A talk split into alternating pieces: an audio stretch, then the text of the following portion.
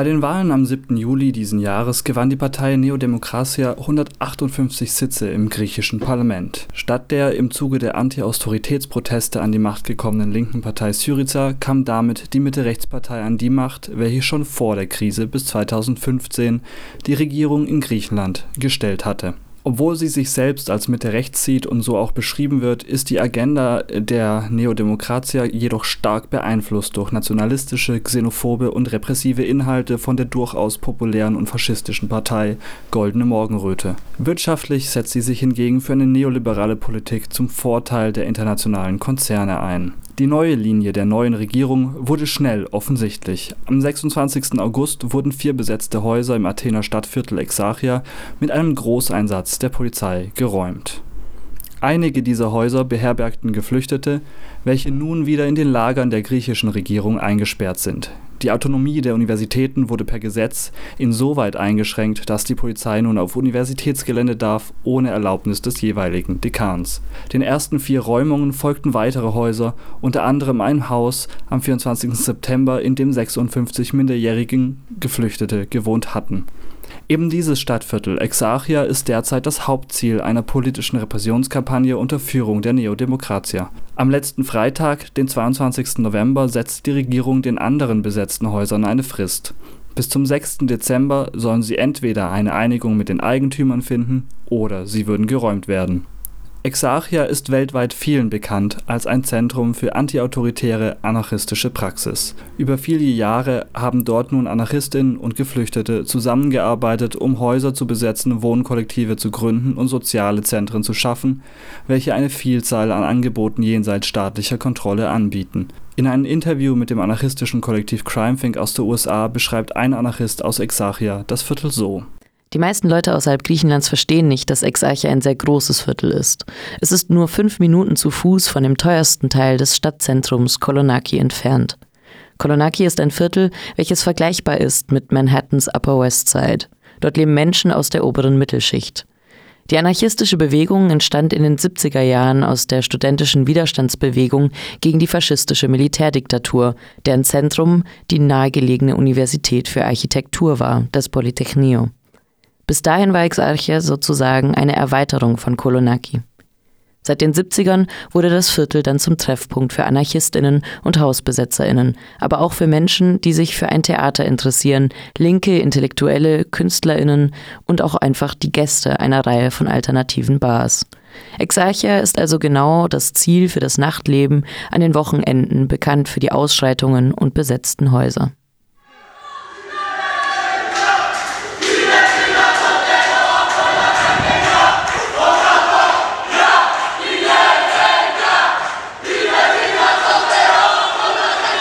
Gerade hier, in diesem Viertel, will die neue Regierung Härte demonstrieren.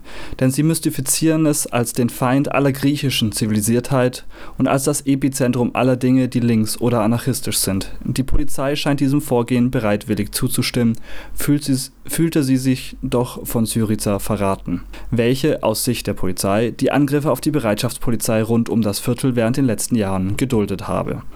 Wie es zu dieser Lage kam, versucht Spiros Daperolas von dem anarchistischen Kollektiv Rubikonas, auf Deutsch Rubicon, in einem Interview mit dem Magazin Azure aus der Schweiz zu erklären.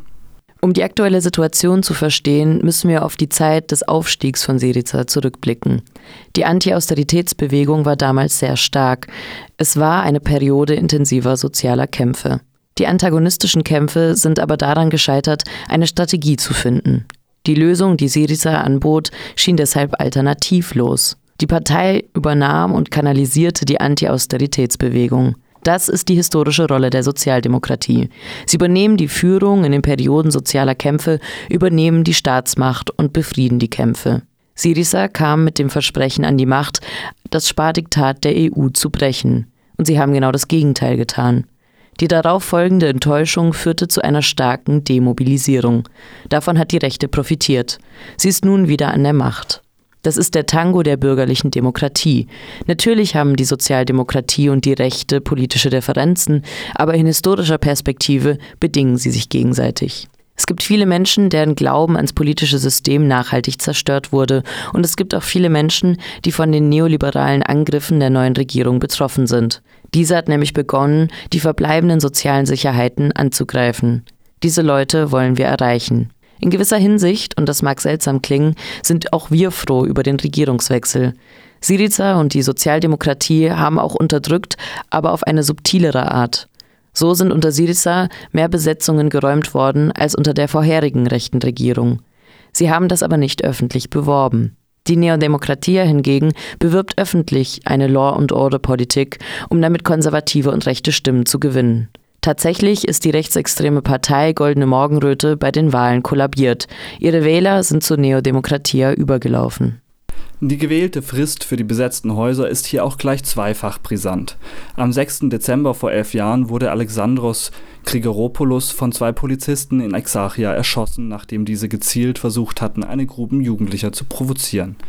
Als Reaktion auf die Ermordung erfolgten nicht nur die Ausschreitungen im Dezember 2008, sondern auch die jährlichen Gedenkproteste, welche seither am 6. Dezember an die Ermordung des Studenten durch die beiden Polizisten erinnern. Erst zuletzt am 17. November, den Jahrestag zum Aufstieg gegen die Militärdiktatur 1973, hatte die Regierung die Lage eskalieren lassen durch eine polizeiliche Besetzung des Viertels während der Demonstration anlässlich des Jahrestages. Auch hier und in den danach Erst zuletzt am 17. November, den Jahrestag zum Aufstand gegen die Militärdiktatur 1973, hat die Regierung hatte die Regierung die Lage eskalieren lassen durch eine polizeiliche Besetzung der dortigen Universität,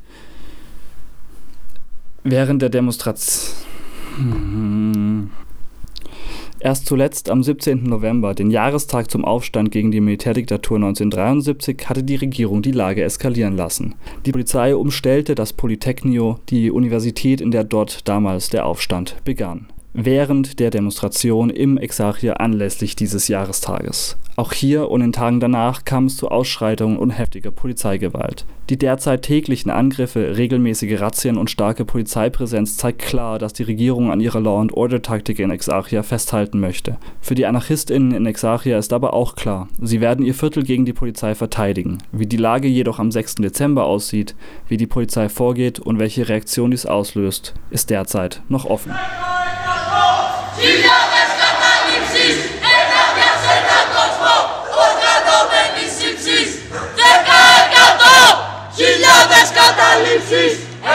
Yes, I'm not